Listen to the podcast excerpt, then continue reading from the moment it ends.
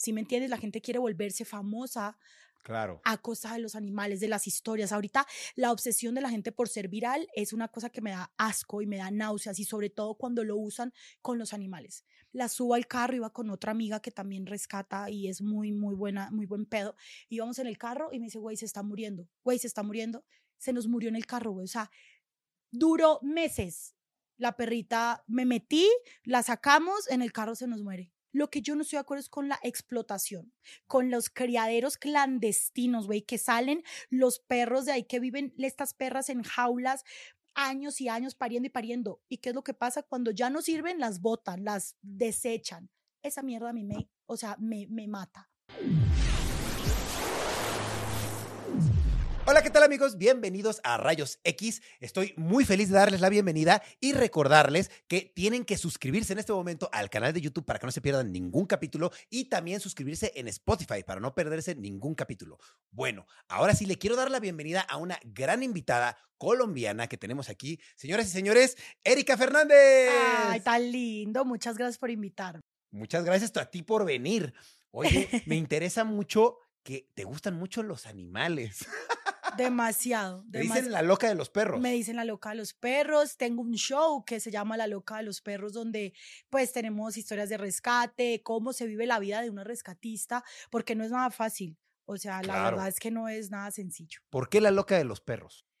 Pues sabes que yo antes trabajaba en Fox y pues ahí comencé a rescatar, o sea, el primer perro que yo rescaté llegó a mi trabajo. Entonces, haz de cuenta que yo tenía que ir a grabar y le dije al señor que me esperara ahí con el perrito, me lo llevé a mi casa, estuve con él y a partir de ese perro yo como que me obsesioné con esto y pues toda la gente cuando yo llegaba, eh, a veces llegaba tarde a trabajar, la neta es que súper impuntual a grabar, pero porque estaba en un rescate, entonces siempre que entraba ahí como a la zona de edición, me, me decían la loca de los perros, me hacían hasta una canción. Entonces yo dije, ay, pues sí, la neta sí estoy bien loca, salgo de, de trabajar, pestaña postiza, pelo postizo y me iba a Nesa, Ecatepec, o sea, me metía a lugares bien peligrosos saliendo de grabar y yo dije, no, pues sí, las cosas que yo hago, pues sí están como medio raritas, ¿no? Claro.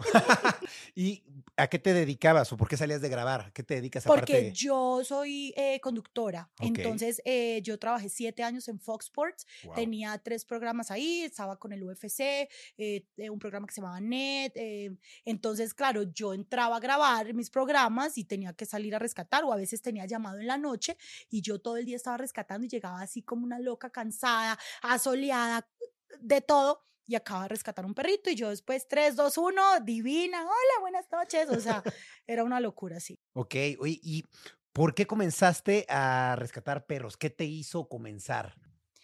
Pues a ver, me hizo comenzar que yo, cuando yo llegué aquí a, a México, o sea, yo vengo de Miami, yo no vivía en Colombia desde los 17 años, yo llegué aquí a los 27 años. ¿Tú naciste en Colombia? Yo nací en Estados Unidos. Ah, en Estados Unidos. Pero a los seis años me fui a Colombia, de 6 a los 17, después me voy a Estados Unidos, vivo otro tipo de vida, pues una burbuja, yo vivía en la playa, imagínate Miami Beach, o sea, llego a México a otra realidad.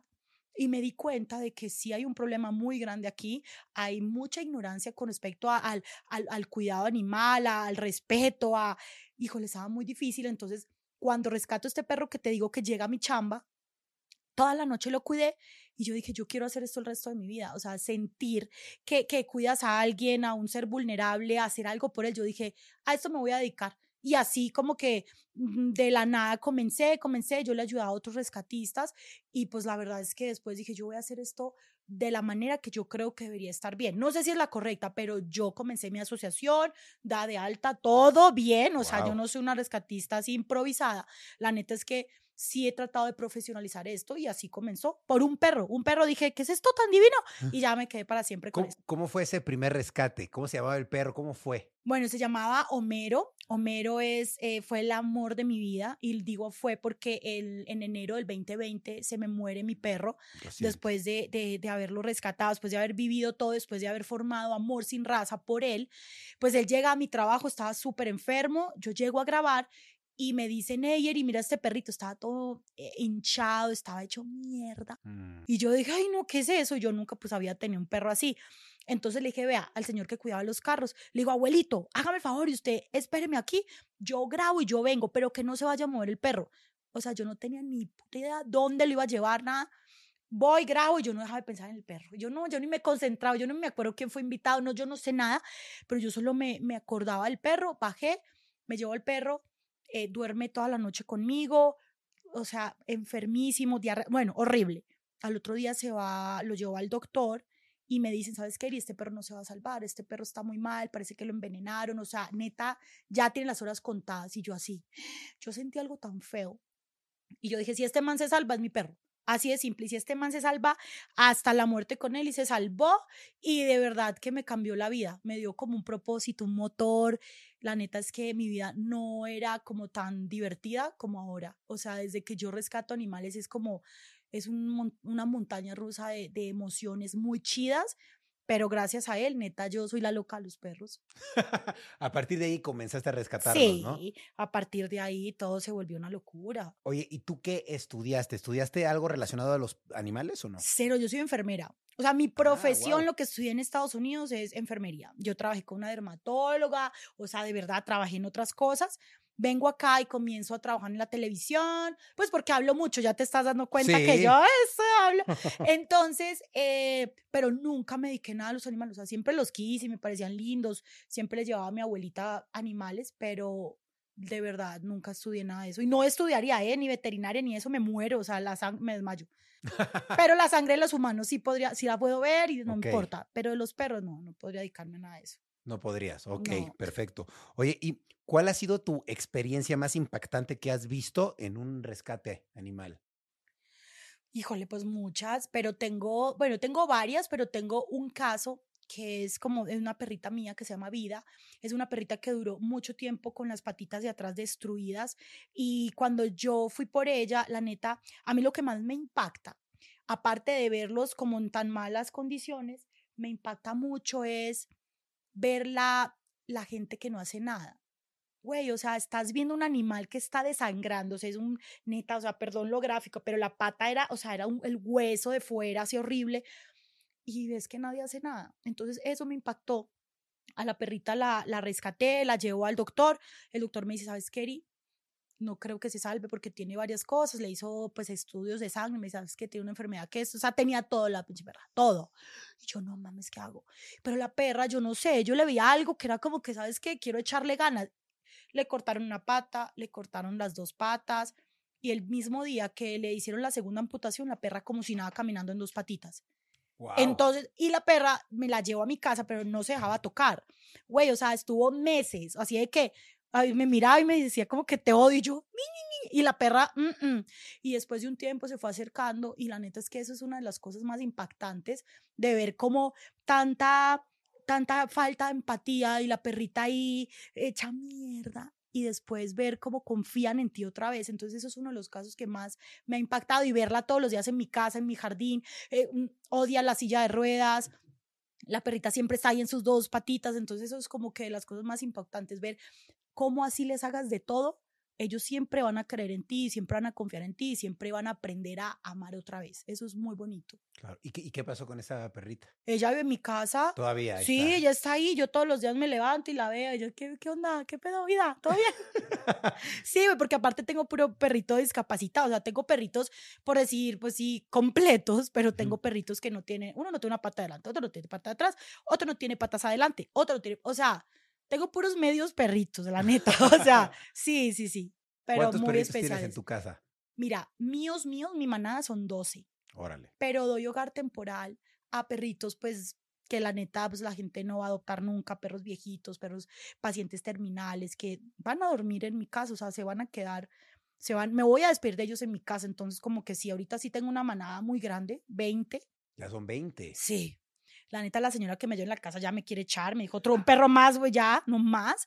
Pero pues es muy, es muy chido. O sea, me gusta mucho lo que hago, pero sí, a veces es, es demandante. Claro, totalmente. ¿Qué desafíos has enfrentado en tu labor de rescate y cómo los has superado? Mira, desafíos como en todo, siempre hay muchas cosas que, que te, mm, no sé, que te, como una piedrita en el camino, que estás ahí. Pero creo que ahora lo más difícil, lo que me estoy encontrando en este momento es que la gente está lucrando mucho con los animales. La gente ya está encontrando en esto un trabajo en el que sí es un trabajo porque dedicas tu tiempo, tu amor, eh, tu tranquilidad, dedicas mucho, pero a mí lo que me está haciendo mucho ruido es como muchísima gente ya solamente quiere abusar de los animales de esa manera. Si me entiendes, la gente quiere volverse famosa Claro. a costa de los animales, de las historias. Ahorita la obsesión de la gente por ser viral es una cosa que me da asco y me da náuseas y sobre todo cuando lo usan con los animales, porque me encuentro en que eso es un desafío muy grande porque yo llevo haciendo esto siete años, hay gente que lleva haciendo esto mucho más tiempo.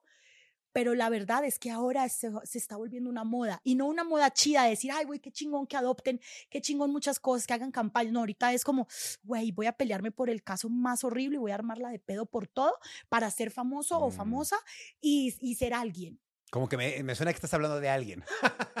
Sí, claro. O sea, ¿De sí, quién? estoy hablando de una chava en especial que tú la conoces muy bien y es, es muy difícil porque eso es a lo que se está dedicando ahora y todo el trabajo de nosotros, los que, lo que amamos esto y no vivimos de esto, porque la neta yo no vivo de esto, eh, nos empaña mucho el trabajo. Y además uno, uno ayuda más con miel que con hiel, güey, y uno no puede estar atacando todo el tiempo. Entonces, ese es el desafío ahora para mí como rescatista, encontrarme este tipo de personas que solo quieren un momento para hacer algo de su vida y es muy triste, patético. Y Y, perdón, triste. pero ¿a, qui- a quién te refieres? Porque no sé si la conozco. Sí, la conoces. Pero no, no puedo decir su nombre porque es darle más spotlight y me parece que es demasiado, o sea, no le quiero regalar eso, Ok, porque eso es lo que, de lo que ella vive. Pero sí es muy triste, muy triste y, y, y con ese tipo de personas yo he hablado y se los he dicho y se los he manifestado, es como, güey, o sea, me da vergüenza que todas las personas que nos dedicamos a esto tengamos a alguien de vocera o vocero como tú, porque sí da vergüenza saber que lo único que quieren es eso. Ese es mi desafío más grande, porque los casos, neta, siempre va a haber personas que maltratan los animales, lamentablemente, porque el, humano está bien pinche loco, pero creo que lo más difícil es la credibilidad y ganarse credibilidad es muy, muy difícil y la gente juega con eso. Entonces eso a mí me caga muchísimo. Claro. Mm. Oye, ¿y tú has vivido alguna mala experiencia en un rescate? Sí, claro. El, lo peor que te puede pasar a ti es cuando sientes que llegas tarde, güey. Mm, Cuando tienes todo preparado, porque un rescate es neta una misión. O sea, hay, hay rescates que son muy difíciles. Entonces tú organizas todo, güey, desde los vecinos, desde dónde te vas a saltar. Porque, bueno, no hagan eso en sus casas, por favor, no hagan eso, no lo repliquen lo que voy a decir. Pero a veces, si dejan a un perro solo muchos, mucho tiempo, meses, y está la oportunidad de sacarlo, pues hay que sacarlo, ¿no? O sea, no puedes esperar porque las autoridades no pueden llegar ahí. Entonces hay que sacarlo, bueno, eh, eh, rapidito eso. Entonces, eh, una vez había un perro que duraba, llevaba mucho tiempo en un, en un jardín, en un jardín, no un patio cagado, qué jardín, un patio y me meto a la casa, agarro la, la escalera, me bajo, agarro el perro, la perrita con un tumor, güey, más grande que ella, parecía como un pomeranian así, peludita, preciosa, pero en total abandono. Agarro la perrita, la subo al carro, iba con otra amiga que también rescata y es muy, muy buena, muy buen pedo. Íbamos en el carro y me dice, güey, se está muriendo, güey, se está muriendo. Se nos murió en el carro, güey. O sea, duró meses. La perrita, me metí, la sacamos, en el carro se nos muere. O sea, entonces eso es la- esas son las pobres experiencias. Cuando ves que lo que haces y todo lo que, lo que, lo que sueñas para ellos no, nunca va a pasar. ¿Me entiendes? Entonces creo que esa es una de las más impactantes que he tenido. Y como es a miles, perros amarrados en tinacos por meses, que ya va a llegar la policía, ya va a llegar, ya va a llegar, y llegan y el perro ya está muerto. O el típico vecino que dice, soy, soy testigo, esto pasa, esto pasa, pero no digan mi nombre o no, no, no puedo decir la dirección, no, no, porque mis vecinos son muy problemáticos y no puedo hacer nada. Entonces es como, dude, eres cómplice. Si tú no denuncias el maltrato, si tú eres parte de eso, pues, güey, estamos jodidos. O sea, nunca va a haber una, un, algo para los animales que sea, que valga la pena, ¿me entiendes? Porque si tú estás viendo y no haces nada, pues, güey, eres igual de, de culpable, ¿no? Claro. Ok. Oye, ¿y cómo ha sido la respuesta de tu comunidad hacia tu trabajo como rescatista de animales? Ya que veo que antes eras conductora, ¿no? Entonces veo que de repente eres rescatista. Sí. ¿Cómo empezó a actuar tu comunidad y tus seguidores? eh, no, era, era muy cagado porque como, a ver, siempre que desde que llegué a México fui como no sé, es como la vieja, la colombiana, ah, así porque soy extrovertida, o porque el de Scott, ay, la vieja bueno, la vieja, el atractivo visual, no la pendeja. Pero, pero a veces es así y en un medio de deportes también a veces es difícil. Claro. Pero cuando comencé a hacer esto, y vieron que es una labor constante, que yo hacía esto diario y diario. Y es lo que, a lo que volvemos, a la credibilidad, al respeto que te ganas porque haces las cosas derecho y desde de corazón. Entonces, al comienzo sí era como muy, ay, sí, güey, se quiere tomar la foto. Como todas, ¿no? Como todo el mundo es buena gente, buena, whatever. Pero ya después vieron que esto sí es en serio. Y yo dije, güey, es que una cosa no está peleada con la otra. Puede ser una vieja como sea, o un güey, no, pues el más papacito, pero güey, si tiene un buen corazón, sea perro, sea personas, va a encontrar la manera de ayudar. Y yo encontré en los perros esa manera, ¿no? De devolver algo, porque de verdad yo nunca me imaginé que yo iba a trabajar en la tele o que yo iba a hacer eso. Y cuando comencé a ver lo de las redes sociales, yo dije, esto hay que usarlo para algo bueno. Y que me gustan los animales, esto me tocó, híjole, entonces yo voy a ser la voz de estos güeyes siempre y mientras yo pueda y mientras la gente le guste el contenido que yo hago, las historias que yo cuento, cómo las cuento, güey, pues muchos animales van a salir de las calles. Claro. Oye, ¿y tú rescatas animales nada más aquí en México o también en Colombia, en Estados Unidos? No, aquí en México los rescato y los mando para Estados Unidos o para Canadá. O sea, nosotros... Pues aquí la verdad es que mucha gente ya tiene muchos animales. O sea, tú tienes cuántos, dos, ¿verdad? Dos. Grandísimos. Entonces es como que, claro, que me digas, por ejemplo, güey, amo los animales, pero no podría tener uno más. Y así como tú, hay muchísimas familias que aman los animales, pero ya tienen, güey, de cinco, de a seis.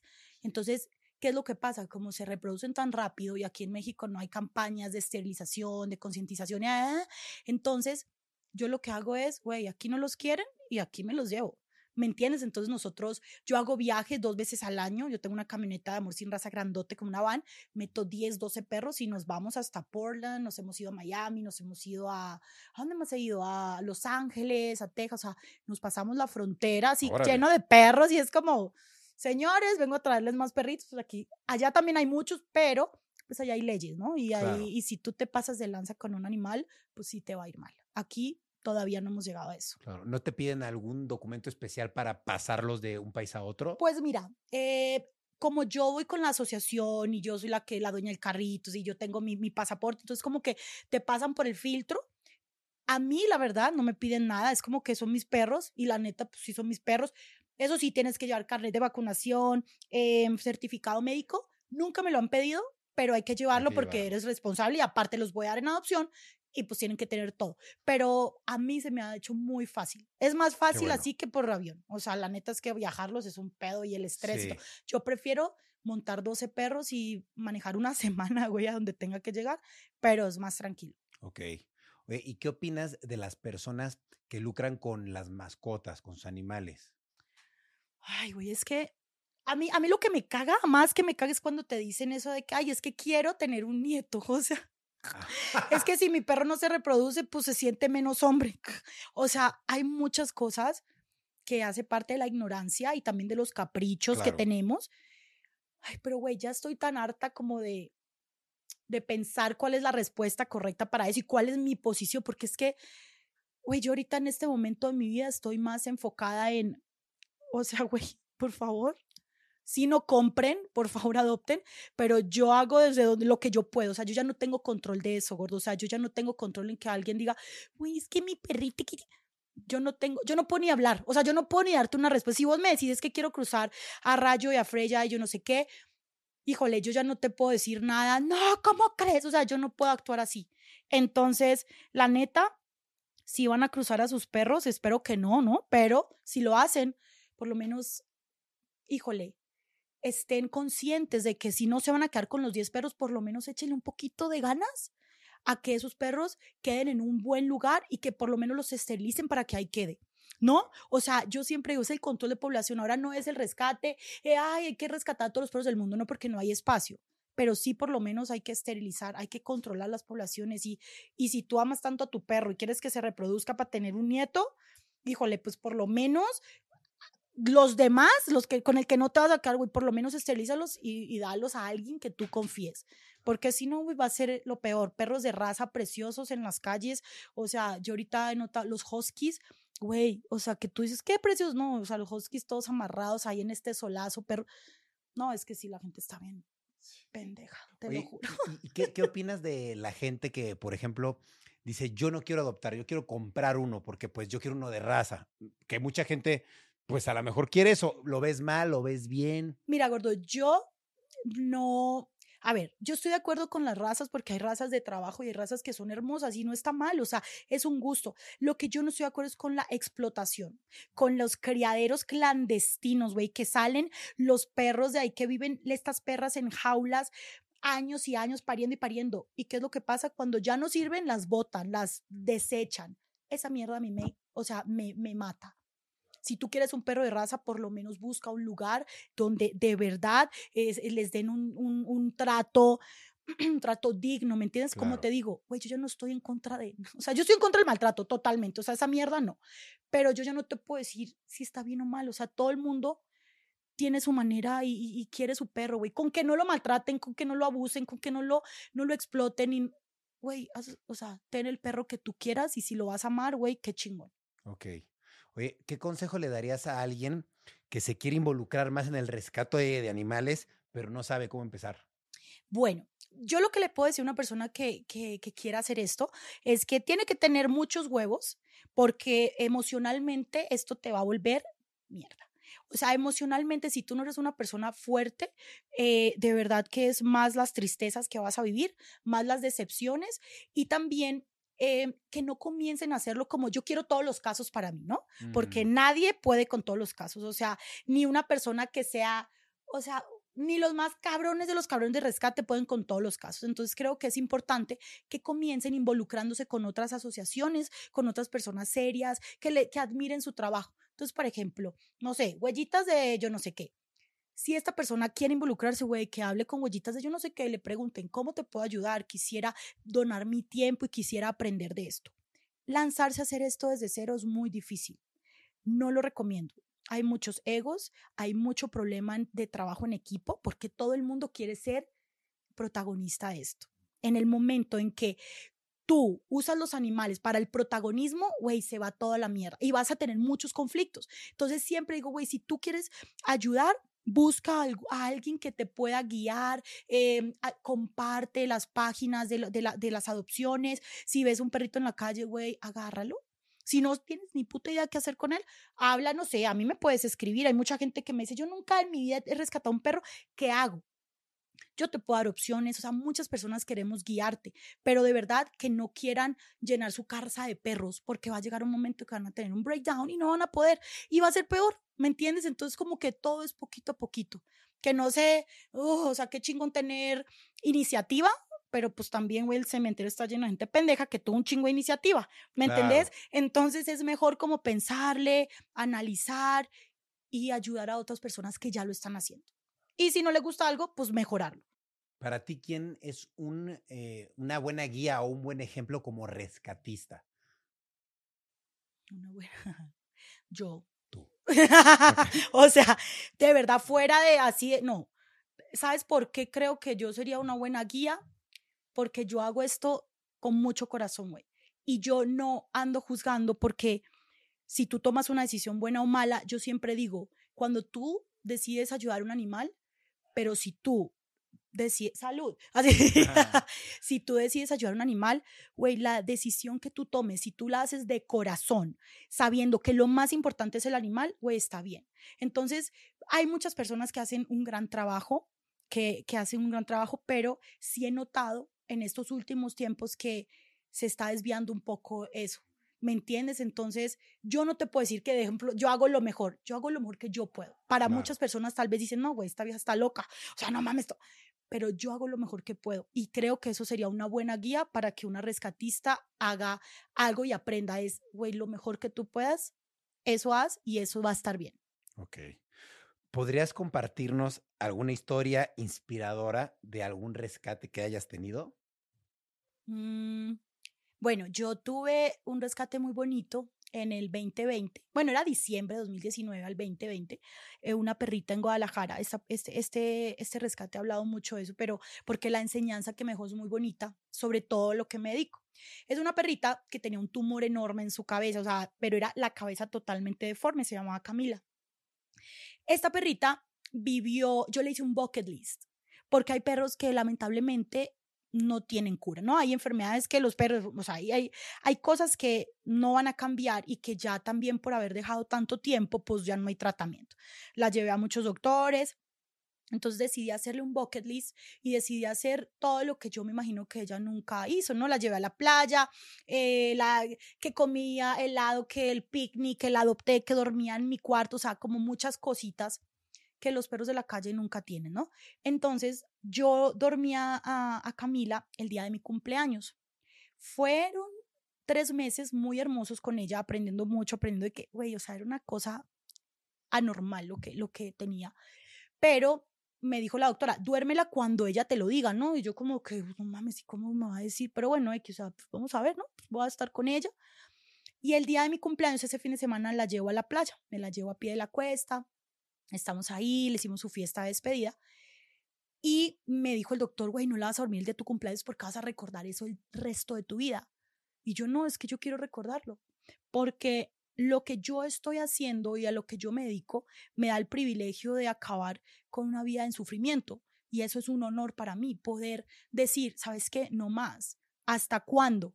¿Me entiendes? O sea, yo tengo un lema y es, si tú luchas, yo lucho contigo. Si el perro, yo lo veo que tiene ganas, güey, yo voy a hacer hasta lo imposible. O sea, voy a sacar el tratamiento donde sea para que ese perro esté bien.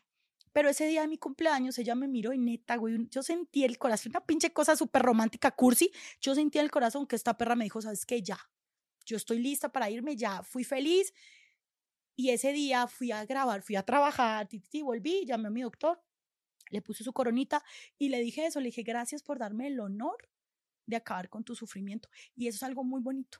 Y eso es de las cosas más inspiradoras, porque las personas que nos dedicamos a esto, siempre tenemos que ver que no es para nosotros el, el, el bien, no, no es pensando en nosotros, es para ellos. Entonces, que, que un animal sin hablar te transmita tanto y tú tengas el honor de despedirlo, creo que eso es lo más bonito que a mí me ha pasado y me sigue pasando.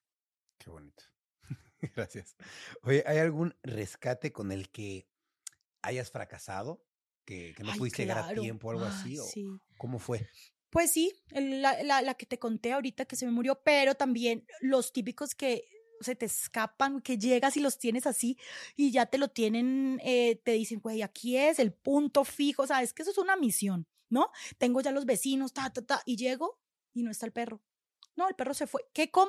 O llego y de pronto alguna otra asociación que es conocida de pronto porque hace cosas bien culeras, ya se lo llevó. Eso es lo que más me caga a mí, porque como ya llevo tanto tiempo y veo tantas cosas y me doy cuenta de tantas cosas, porque a mí como que me, a mí me, me, me echan todas las quejas, ¿eh? O sea, a mí de verdad, o sea, yo no hago pedo y eso porque yo soy calladita y yo soy en lo mío, pero a mí me llegan todo lo que hace todo el mundo y yo sé mucha gente las cosas que hacen y cuando sé que cae en manos de tal persona o de tal asociación, digo, puta. Entonces, eso es lo más miércoles que me pasa, o sea, lo peor que me pasa. Cuando yo estoy ya lista, ta, y no manches, lo agarro otra persona que sé que va a lucrar, que sé que va a armar un pinche show de todo esto, digo, ya valió madres. Por ejemplo, ¿nos podrías dar algún ejemplo de alguna asociación o alguna persona que tenga estas características? Es que si te digo nombres, gordo, esos nombres va a hacer que más gente, la gente, mira, te voy a decir una cosa, cuando la gente quema alguna asociación, alguna veterinaria, alguna persona que mata,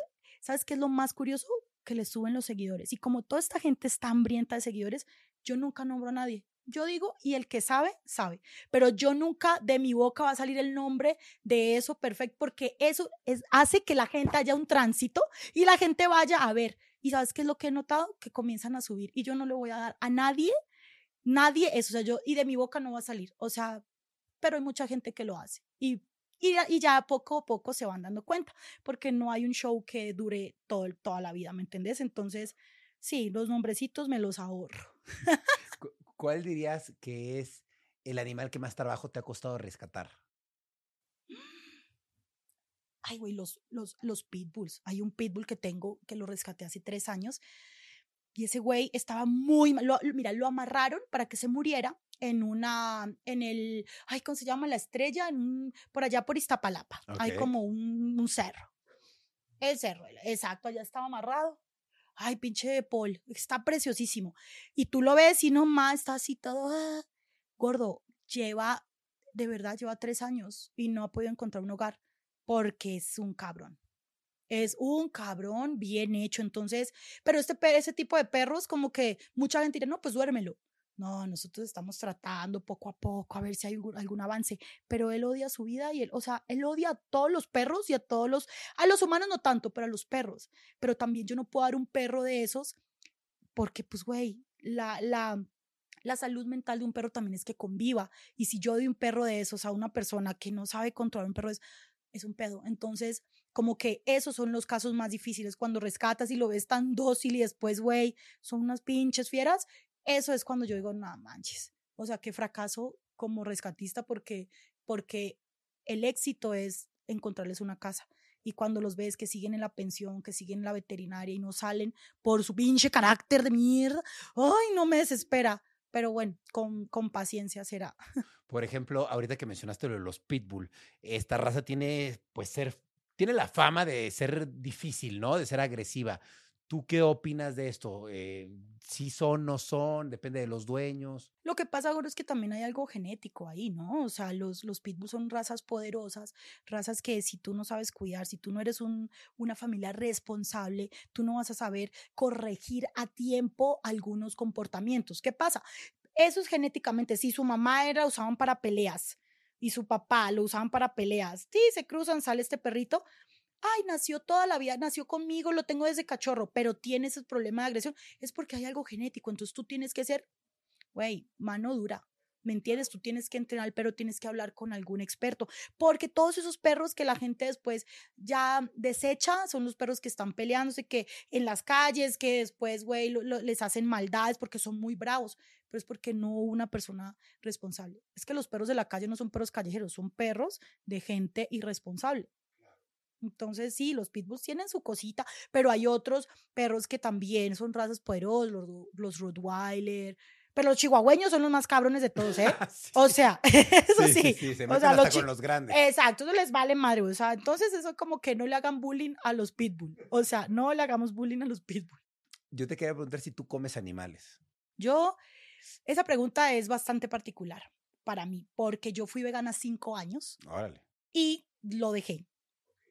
Porque me estaba creando mucho conflicto y la neta esta es la primera vez que lo digo en un lugar público, porque yo nunca, nunca lo, lo, lo he platicado porque es un tema muy sensible y para mí es muy sensible hablar de esto. Pero yo me di cuenta de que yo la estaba pasando muy mal. Y es algo muy egoísta de mi parte lo que te voy a decir, pero puta madre, yo la pasaba de la chingada. O sea, ¿por qué?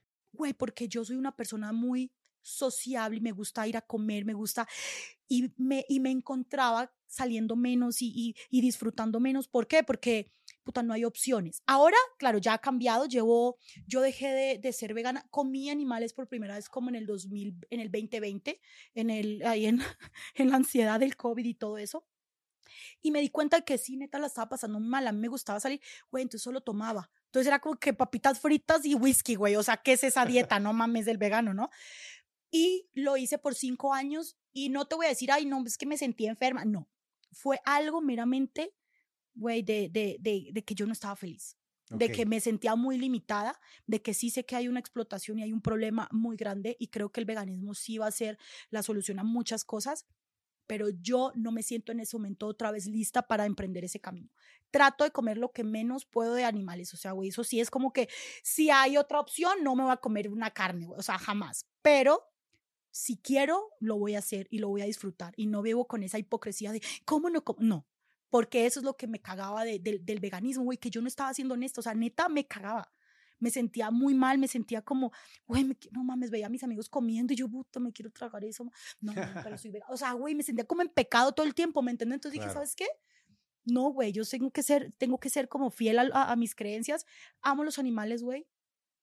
Me caga comérmelos, pero lo hago, güey, y, lo digo y soy honesta y nunca subo una foto, eso sí, de que, voy a que vean lo que me trago, no, o sea, no, pero esa es la primera vez que digo, sí, güey, o sea, sí volví a comer animales y toda mi comunidad vegana creo que se le va a dar un infarto, pero creo que también eso es bueno, ser honesto. Honesto, sí. Y la neta es que sí, güey, o sea, respeto mucho al que come animales, al que no, o sea, trato de respetar a todo el mundo, güey. Hay gente que me caga y, ¡oh! pero trato de, güey, cada uno haga lo que quiera y, y no haga el mal, pues todo bien. ¿Pero comes chido. todo tipo de animales o hay alguno que omites? Híjole, o sea, la carne roja sí de la vaca, güey, casi nunca. El cerdo sin él. Güey, los cerdos, no mames. los Pero más no. porque te cae pesado, me imagino. No, porque el cerdito sin neta, no mames. No puedo, güey. No puedo, sí, no sí, puedo. sí. O sea, ese sí es como que me da mucho, no puedo. Pescadito, lo que más como es mariscos. O sea, pescadito y eso. Carne, como te digo, roja, sí, güey. Si hay un asado que tú, no ma. Y si comienza a chorrear la digo, ok. Pero si no, no. O sea, mi dieta neta, güey, yo como de lunes a viernes frijoles, arroz, ensaladita, güey. O sea, soy lo más tranqui para comer. Pero si salgo, sí, sí, Sí sí. comes. Sí, güey. Ok, se vale. ¿Cómo mantienes un equilibrio emocional al lidiar con situaciones difíciles o tristes en el trabajo del rescate? Llevo, llevo dos años en terapia. Wow. Sin terapia no puedes hacer esto. Tienes que hablar con alguien que te guíe y te diga, estás bien pendeja, deja tus vacíos emocionales y creyendo que eres la salvadora del mundo. Sí. En el momento que dejas de creerte que neta tú vas a salvar el mundo, así creo que tienes más paz, Claro. porque ya no te sientes culpable. Güey, me pasaba que todo el tiempo me sentía culpable. O sea, a mí me escribían y me decían, porque yo recibo, neta, yo recibo 100, 200 mensajitos de rescate al día. Y yo me sentía muy mal, entonces comencé a tener muchos ataques de pánico, ansiedad, o sea, unas cosas horribles. Y dije, no, yo tengo que estar bien. Y para yo estar bien, yo necesito que alguien me guíe. Entonces yo voy a terapia una vez a la semana, dos horas. O sea, así como estamos aquí hablando, es yo hable y hable, hable y caigo en cuenta de un chingo de cosas. Y eso me ha hecho mejorar en el rescate, me ha hecho mejorar, me ha hecho, eh, como te digo, tratar de no enojarme tanto porque yo era muy visceral y el rescate te hace sacar lo peor de ti, güey. Lo mejor de ti puedes hacerlo porque ayudas a seres vulnerables, pero si tú no vas a terapia, si tú no te atiendes, si tú no entiendes por qué lo estás haciendo, güey, saca lo peor, hasta que te puede odiar un chingo de gente por algo que tú crees que estás haciendo bien. Entonces yo dije, no, yo no quiero que me odien, güey, porque neta yo estoy haciendo esto de corazón, pero sí necesito que alguien me diga, a ver, güey, ubícate, pendeja, no vas a hacer todo, tú no eres Dios, o sea, porque el ego se te sube, güey, porque mucha gente dice, ay, wow, eres lo máximo. Y si tú no estás preparado para tantas cosas, coro, es como la gente famosa, los influencers que de un día a otro es lo mismo. Te dicen tantas cosas que te los crees y crees que eres una mejor persona porque no comes animales o eres una mejor persona porque rescatas. Y eso no es así, güey. O sea, para nada. Entonces eso me hizo entender como, ah, órale, pues sí, soy una mierda igual a todos, pero me gusta hacer algo que es mi pasión y hago, pero ni hago el bien para otros, pues está chido. Y ya. Ok.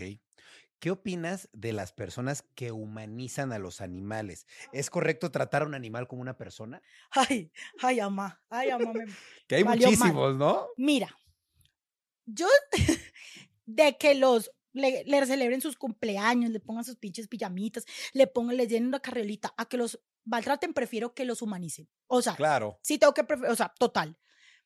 Pero creo que lo más bonito del perro es que es perro, ¿no? Claro. Entonces, cuando tú comienzas a tratar a un perro como un humano, o sea, le cagas lo más lindo que es, que su esencia es un perro, los perros, güey, el olfato, esos güey no se pierden, o sea, son tantas cosas que cuando tú tienes tantas ansiedades y le pasas eso al perro, pues, güey, lo anulas. Y lo más lindo que tiene el perro es eso, es esa autonomía, es esa eh, felicidad, esa, ese vivir en el hoy. Pero tú humanizas un perro, güey, pinche perro si no te ve. Claro. o sea. Entonces, entre que seas así tu machi y sea tu bebé, prefiero a que el pinche perro viva en un tinaco, ok. Obvio. Pero neta, no le dañen la esencia, no le, no le corten lo más bonito, que si el perro se moja, güey. O sea, yo tengo una pensión de perritos, ¿no? Y luego va, es en el bosque, güey, kilómetro 30, desierto de leones, bosque, llueve. No manches, a veces nos dan eh, críticas y nos, nos ponen quejas que porque el perro llegó sucio, que porque... Güey, está en el bosque, es un perro. O sea, entonces es como que tratar de, de decirle a la gente eso es muy difícil. Pero también estamos en una época en el mundo donde pues, somos menos sociables y lo único que tenemos es nuestro perro. Entonces, pues, güey, es el entendimiento. O sea, es tratar de que, güey, todo está bien, ¿ok? O sea, mientras no lo, lo machetees, mientras no, güey, todo está bien. O sea, pues celebra el cumpleaños. Amo, yo voy y les, les soplo las velitas, güey, pero, pero también es como que déjalo que de vez en cuando sí tenga expediciones al bosque, caminatas, que se moje, que, güey, que sea perro, que conviva, que conozca otros perros, que otros perros ah, le digan así como, que, ay, qué pedo. No, güey, que, que aprendan el lenguaje, porque hay perros que no saben su lenguaje perruno y es muy triste. Digo, creo que está casi obvia la respuesta, pero ¿cuál es tu animal favorito y por qué? Mi animal favorito, no, pues es que, güey, me maman los cerditos, no mames, o sea, tengo un pedo, güey, las alpacas también es un pedo que yo sueño con llegar a mi casa a abrir y que una alpaca venga corriendo hacia mí. Pero sí los perros, güey, porque los perros me han enseñado mucho y hay mucho que aprenderle a esos animales, neta, son unos, son mágicos, güey, tú que tienes, tú sabes que sí es verdad lo que estoy diciendo, o sea, son una cosa divina. Me encantan todos los animales, bueno, menos las cucarachas, me pero, pero los perros sí, de verdad, mi top five, el perro es el número uno. Ok, perfecto. ¿Qué mensaje te gustaría transmitir a las personas sobre la importancia de proteger y cuidar a los animales? Ay, güey, a ver, ¿qué te puedo decir? Ay, es que, mira, creo que, que lo más importante es que eh, los animales, pues güey, comparten el mundo con nosotros, ¿no? O sea, ellos no lo están, no están aquí de infiltrados, güey, ellos no están aquí, no, ellos están viviendo con nosotros. Entonces creo que lo más bonito que yo le puedo decir a la gente o que le puedo invitar a hacer es que, güey, o sea, si no puedes adoptar un animal, si no puedes, no le hagas daño, güey. O sea, neta, puedes seguir derecho, que eso pasa muchas veces. Si, si, si vas a parar a ver a un animal para hacerle daño, neta, güey, ve al psicólogo, neta, güey, o sea, ya, no nos robes oxígeno, pero, pero creo que lo más importante es entender por, por una vez por todas de que ellos viven aquí con nosotros y que merecen tanto respeto como nosotros, que son seres sintientes, güey, que ellos se sienten tristes, ellos sienten emociones, ellos sienten un amor profundo por, por la persona que los acaricie, o sea, que son tan perfectos, güey, que no, le, no deberían hacerle daño. Y el resto de los animales igual, o sea, que creo que deberíamos vivir todos en armonía, entendiendo que pues todos somos, no sé, güey, terrícolas, güey, todos vivimos aquí en la tierra y que, pues, güey, que ya, ya estuvo bueno, ¿no? O sea, como que ya es demasiado maltrato, demasiado abuso y que si ven un animal en necesidad, güey, por favor, hagan hasta lo imposible por ayudarlo, porque se, si, si estamos hablando de la parte de lo que te hace sentir, güey, te vas a sentir una verga, cuando ayudas a un animal. Te vas a sentir lo más cabrón cuando tú ves que ese animal hiciste algo por el güey, te vas a sentir muy bien. Entonces, neta, como que cultiven ese sentimiento de sentirse chingón haciendo cosas por otras personas o por otros animales. Ok. Yo te quería preguntar, ¿cómo, logra, ¿cómo lograste tener tu programa en VIX y de qué se trata? Si nos puedes platicar más o menos. Lo logré porque soy la vieja más terca y más jodón y más inmamable que te vas a imaginar cuando se me mete algo en la cabeza. Porque la neta, hacer cosas chidas te trae cosas chidas. Cuando tú haces el bien, güey, como que el mundo, pues esta vieja chida, pongámosle aquí. Entonces comencé a escribirlo con un amigo y le dije, güey, yo quiero tener mi show de perros, la loca de los perros, porque desde verdad, desde día uno que me dijeron eso, dije, yo soy la loca de los perros, güey, yo quiero que eso se, así se llame, lo registré y todo. Entonces tengo una amiga que se llama Erika Sánchez, que es, ella es, em, ella está en Lemon, es una de las CEOs de, de, Lemon Production, de Lemon Films, y ella es rescatista también, y ella me ha ayudado mucho, le dije, ¿sabes qué, gorda? ¿Qué te parece esto? Le muestro un piloto y me dice, no, güey, pues ese piloto está padre la idea, pero pues está muy chafita, ¿no? O sea, como que vamos a meterle algo a ver si lo logramos. Y yo, neta, ¿vos crees que haya? Porque pues uno tiene muchas inseguridades. Se lo presento y, güey, se lo presentan a VIX, o sea, eh, se lo presento, hacemos unas modificaciones, tal, tal, le digo, gorda, yo quiero que sea esto, esto y hacen modificaciones, se presenta el piloto, VIX lo quiere, lo comienzo a grabar y la neta es que los ocho episodios los escribí yo en, en compañía de dos personas más, el director y otro escritor que, que me, me, o sea, me pusieron ahí como para que yo les vomitara toda la información, ¿no? Y fue muy padre porque neta ver algo a lo que tú dedicas todos los días, verlo ahí y que la gente lo disfrute y que la gente esté aprendiendo de eso, porque aparte, güey, son ocho episodios cada uno es un caso de un perro totalmente diferente, pero güey, está divertido, no es el, así, el perro, no. Porque a mí esas historias, a mí no me gusta el morbo, a mí no me gusta el amarillismo y hacer llorar a la gente, a mí me gusta hacer llorar a la gente de alegría, güey. Que la gente diga, no mames, pinche pero está de jodido. ¡Wow! Estas son las historias que me gusta contar. Y la loca de los perros es muy eso. Es muy positivismo, güey, así tóxico. O sea, que, güey, tú puedes, dale tú, ah, este pedo a mí me gusta más que, no, el perro está jodido y le inventan las peores historias. Cero. Entonces, La Loca de los Perros es eso. Es un proyecto muy bonito de ocho episodios, una, un capítulo cada, cada perro.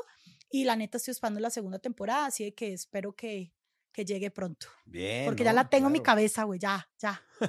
Bien, ojalá que sí. Oye, ¿te has metido en algún problema por rescatar un perrito? ¿Problema? No, cero. Gordo, jamás. Nunca. O sea, jamás de que la... Nada. Y me he, me he robado varios perros, la neta lo puedo decir aquí, pues no me están agarrando infraganti, ¿verdad? Entonces, pues no. Me he robado varios perros, pero nunca, nunca me, me he metido en un problema así que me den cero, porque yo, entre todo lo que he aprendido, es también a, a hacer las cosas, ¿me entiendes? Porque, como te decía, más rapidito con miel que con hiel. Yo agarro más cosas y me va mejor si soy suavecita, tranquilita. y Entonces nunca he tenido un problema, cero, gracias a Dios. Y espero que no, no me pase, ¿eh? porque no, no estamos exentos de eso, pero no, nunca he tenido ningún problema. Por ejemplo, ¿alguna vez te ha atacado un animal que has rescatado? Nunca. Nunca. Nunca. Solamente una vez una perrita, una mamá que estaba metiendo a madriguera, güey, como con 10 cachorros. Pinche perrita no quería salir, no quería salir. Entonces agarré el lacito y se lo puse en la cabeza. O sea, casi la descorcho, o sea, casi le arrancó la cabeza. La agarré así y como que se puso muy así a meter una mordidita, pero no, ya después como que agarró la onda. Pero nunca me mordió un perro de rescate, Qué nunca. mm, mm, no. Ok. ¿Cómo podemos distinguir a una persona que se dedica a rescatar animales de una que solo lo hace para obtener dinero y seguidores? Facilísimo, güey, es facilísimo. ¿Ves la magnitud de casos que escoge? Mm, otra cosa que es muy, muy importante también, tienes que fijarte mucho y cuando suben las cuentas, las cuentitas de, ay, pues deposítenme aquí toda la, la jalada. La mayoría no, no, no, no quieren que le depositen directamente al veterinario. Por, o sea, si la gente quiere ayudar, güey, que depositen directo al veterinario. Hay gente que, pues la neta, sí hay mucha gente chida, gordo. Hay mucha gente que está dispuesto a donar su dinero para ese caso. Pero cuando son nombres personales, o sea, lo que queremos nosotros es profesionalizar esto, es que haya más credibilidad. Entonces, güey, neta, que hagan una hace que paguen impuestos, porque la mayoría de esta gente que está haciendo esto es directo a su cuenta. Entonces, vamos a ver cómo está la onda entonces con Hacienda, ¿me entiendes? Porque es un hombre. Entonces, cuando veas eso, pues, güey, si no estás 100% claro de, de si esa persona tienes que confiar, dile, ¿puedo, por favor, depositar directamente al veterinario? o quisiera conocer al perrito, ¿será que hay posibilidad que me den visitas? Cuando un rescatista es neto, te va a dar todas las opciones para que tú puedas ver ese animal, para que tú capaz de que crees, porque nosotros no sabemos si en ese momento que tú vas a visitarlo, solo pues por el morbo de conocerlo, y de pronto haya un lazo, un vínculo y ese sea el perro para esa persona. Entonces, los rescatistas siempre tienen que tener los brazos abiertos para la gente que quiere ayudar. Entonces, eso es muy importante. La gente que anda a la defensiva todo el tiempo, esa, elimínenla. O sea, la gente que todo el tiempo está peleando y no quiere dar explicaciones de lo que hace de una manera bien, de una manera educada, eso también. ¿Me entiendes? Entonces, pedir facturas, pedir todo, a ver, recibos, todo eso. O sea, creo que uno en esto tiene que ser muy transparente porque esta es la plata de gente y no estamos hablando solo de dinero, estamos hablando de la confianza, estamos hablando de la gente está depositando tu confianza en ti porque te ve a ti como alguien que admira. Entonces, ¿por qué chingados le vas a hacer una mamada, verdad? Entonces, es eso, o sea, traten siempre de, de buscar gente seria, de buscar gente que, que ama lo que hace, pero que es transparente, güey, que muestre aquí, güey, aquí, mira esto, está, eh, la asociación se llama así, así es la cuenta y esto es, porque si no, pues todo el mundo quiere vivir de eso. Claro.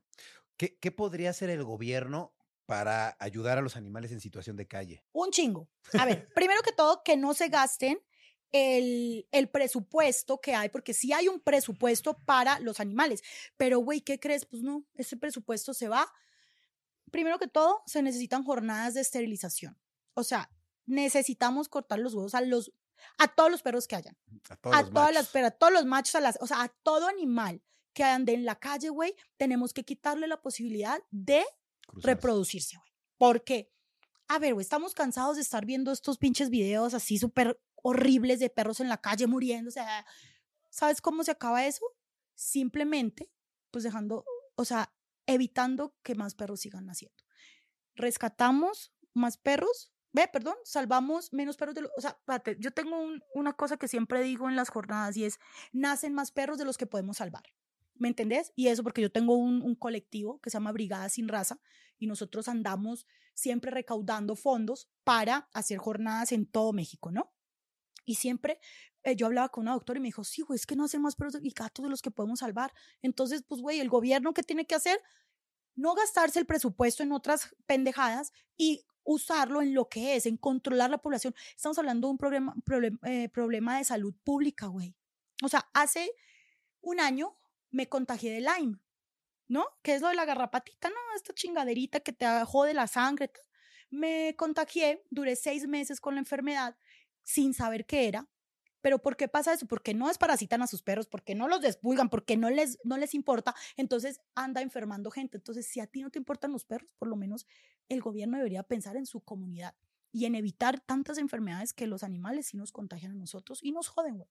Entonces, creo que sí deberían usar el dinero para lo que es campañas de esterilización. Esos antirrábicos, háganme el favor y que sean centros de adopción, no antirrábicos donde los perros los meten y los matan.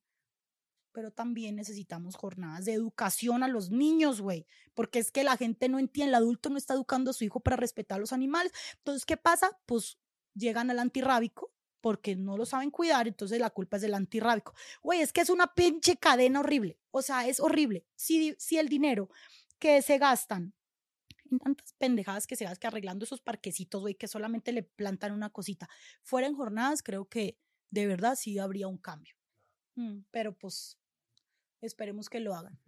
Oye, ¿y cómo obtienes ingresos para mantener esta labor? ¿Tienes algún albergue o cómo lo sustentas? No tengo refugio. Para mí los refugios, o sea, desde hace casi cuatro años, yo comencé ayudando a una señora que tiene un refugio. Yo dije, ay, pues güey, qué chido, yo quiero un refugio, ¿no? Ese es el sueño de toda la gente. De todo rescatista. Ay, sí, tener un pinche terreno más grande. Por favor, no lo hagan, ¿no? Entonces yo comencé con eso, después dije, no, no más, voy a hacer jornadas de, de adopción, voy a llevar perros a la USA, a todo lado, pero no voy a tener un refugio. Yo voy a valerme simplemente de los hogares temporales. Yo voy a rescatar si la gente me ayuda. Entonces, ¿cómo hago yo eso? Yo rescato, pero necesito hogares temporales. Entonces, la gente pues me presta su espacio. Em, tengo una marca que se llama Amor Sin Raza Shop, que es como playeritas, eh, paliacats, o sea, todo eso, y lo hacemos nosotros en mi casa yo lo hago, güey. O sea, cada playera que compran, estoy ahí planchando, porque la neta es que si tú no haces esto autosustentable, vas a tronar. Tú no puedes vivir de donaciones. Ojalá, puta, qué chingón sería uno vivir de donaciones, pero no, tú tienes que saber cómo. Llevo tres años con el Fantime, que es una plataforma como un OnlyFans, que neta me ha hecho millonaria, no. no, por si querían, se están preguntando. No, pero me ha hecho eh, tener una base económica chida para poder hacer las locuras que yo hago, para poderme echar un viaje con 12 perros sin que nadie done un peso, porque yo no ando pidiendo, ay, por favor, es que si no tengo, no, a mí me caga esa limosneada y esa pedidera. Cuando hay casos muy extremos y veo que neta no puedo, y no puedo hacer, subo la cuenta. ¿Quieren donar? Miren, aquí está, si quieren apadrinar este caso, concepto, pónganle esta chingadera. Pero si no, yo todo lo que hago es porque yo puedo. ¿Me entiendes? Porque trato de, de, de no estar de limosnera, porque ahí es como te digo, güey, todo se traspolla y todo se, se, se vuelve como un negocio. Entonces yo tengo mi página, eh, hice lo de mi serie el año pasado, este año saqué lo de la, bueno, desde el año pasado estoy con la marca que nos está yendo muy bien, quiero que eso crezca, quiero que Amor Sin Raza sea una fundación autosustentable. Yo no quiero vivir de donaciones ni de la limosna, güey, yo quiero que sepan que es un proyecto que yo amo y que yo voy a ayudar, pero porque yo puedo, yo genero y yo puedo trabajar. ¿Me entiendes? Porque creo que ya, ya hay que ponerle como un poquito de, ejemplo también a este tipo de personas. Es como, no, güey. O sea, consigue un trabajo. O sea, no mames, no seas huevón, ¿me entiendes? Entonces, así es lo que hago. O sea, con mis nalgas Hasta que se me caigan, voy a poder sacar perros. Hace tres años. ¿De qué manera se puede volver autosustentable eso sin que pues tú tengas que estar, por ejemplo, enseñando las marcas? Pues gorro, mira, yo quiero crecer con la marca muchísimo. Yo quiero tener una marca, la neta, que pueda eh, pagar todo eso. ¿Me entiendes? O sea, eh, con Amor Sin Raza, como te digo, güey, vendemos que las playeras, que las sudaderas, y, pero sí quiero y estoy buscando cómo crear una marca que neta, güey, que la gente sepa que, ok, puedes donar, apadrinar una esterilización, vale 500 pesos, ¿no? Con 500 pesos tú apadrinas un perro. Pero, güey, yo prefiero trabajar y mostrarte que, güey, te puedes llevar algo chido que sabes que esto que estás usando está salvando una vida. Entonces, creo que así lo, lo, lo, lo estoy haciendo bien. O sea, llevo que seis meses con la marca y la neta es que ya ha sido pocas las veces que es como que, güey, estoy en un pedo. Pero pero la neta es que lo que yo quiero también eh, decir, algo muy, muy puta enfático aquí, es como las fundaciones o la gente que rescata perros que no está establecida no necesita un sueldo. O sea, eso de que es que necesito un sueldo porque es mi trabajo. No, no, mamacita, no, papacito. O sea, tú estás haciendo eso porque tú decidiste hacer eso. Eso debería estarlo haciendo el gobierno, ¿no? Tú alzaste la mano, ok, pero eso no quiere decir que tú tienes que exigirle a la gente que te pague porque, no sé, porque quieras vivir en una casa más grande para tener más perros. ¿Me entiendes? Entonces, eso es algo que yo también quiero dar el ejemplo con eso, güey. Quiero trabajar y quiero crear otra marca. Yo tengo una pensión de perros, que esto también me ayuda a pagar. Tengo un centro de prevención de enfermedades, que la neta no es para lucrar, porque, güey, o sea, las esterilizaciones es como una campaña, 500 pesos, es para bajos recursos, pero eso de ahí también, eso me ayuda a sustentar eh, Amor sin Raza. No manches, o sea, tengo un chingo de, cositas chiquititas que me ayudan a que yo no tenga que estar pidiendo todo el tiempo, ay, por favor, no, no, güey, no, no, no, porque pues todavía estoy joven y, y puedo trabajar en muchas cosas. Claro. ¿Cuál ha sido el mensaje más poderoso que has recibido de tus seguidores en relación a tu labor? Lo más bonito, lo más eh, poderoso es que neta la unión es, es muy, importante, eh, muy importante en esto. O sea, el equipo que uno hace, construir una comunidad que realmente le importe, puta, eso es lo que a mí me salva todo el tiempo. ¿Me entiendes? Porque hay momentos en los que yo, neta, güey, ya van dos veces que lo he dicho así en alto, es como, bueno, quiero hacer esto más porque la gente me desgasta muchísimo. Pero vuelvo a mi centro y digo, no, no, es que yo no lo hago por ellos, yo lo hago por esto. Entonces, te encuentras un chingo de gente que piensa como tú. Entonces es muy bonito cuando no te sientes sola, cuando en el peor momento que estás viviendo de, güey, es que tengo esto atascado, tengo tu, la gente se está diciendo, no, güey, o sea, no puedes parar, es que neta, no, o sea, esto que estás haciendo es muy grande porque me estás haciendo que yo lo quiera hacer. Y eso es lo que yo siempre digo, es como, güey, no quiero me encantaría ser abogada y pelear por leyes y nada, pero güey, con que la gente le nazca, por mi ejemplo, porque me ve a mí chingándole, le nazca hacer las cosas, güey, eso para mí es lo más poderoso que me da mi labor. ¿Me entiendes? Que hay gente que me dice, güey, yo antes ni miraba a los perros. Güey, ver a mi mamá, que le cagaban los perros, y ver ahora que se desvive por todos mis perros, que les habla así como si fueran niños, y yo así. Eso a mí, eso es lo más poderoso, ver cómo el ejemplo arrastra un chingo. Y eso es lo que tengo yo y lo que me, me, me demuestra mi comunidad todo el tiempo, que quiere hacer cosas para mejorar la calidad de los animales. Claro, qué padre. Oye, ya para terminar, ¿qué consejo le darías a la gente que quiere ayudar a las mascotas?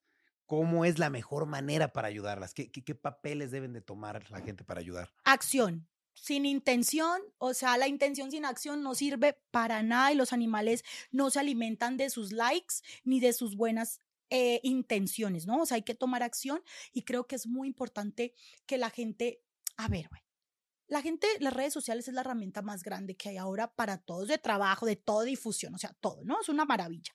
Güey, ¿qué le cuesta compartir? Si no puedes hacer nada, si no tienes un peso, así tengas dos pinches seguidores, güey, que te siga tu mamá y tu abuela, comparte, porque eso hace que de pronto tu mamá un día diga, ay, mira que tengo una amiga que quiere adoptar ese pero O sea, creo que es importante que, que sepan que no hay acción pequeña, pero hay que tenerla, o sea, hay que hacer algo, ¿me entiendes? Compartir, donar su tiempo, otra cosa que yo le digo, güey, cuando hay estas campañas de esterilización, no mames, a veces necesitamos voluntarios para ir a cargar perros así que están anestesiados, los tenemos que, a veces la gente ni siquiera jala, o sea, a mí no me pasa, gracias a Dios, pero sí veo gente y me dice, güey, ¿cómo hago para que la gente quiera involucrarse? Entonces creo que es importante que ayudes a otras asociaciones, a otras rescatistas, a la que sea, ayúdale, ¿me entiendes? No quieras competir.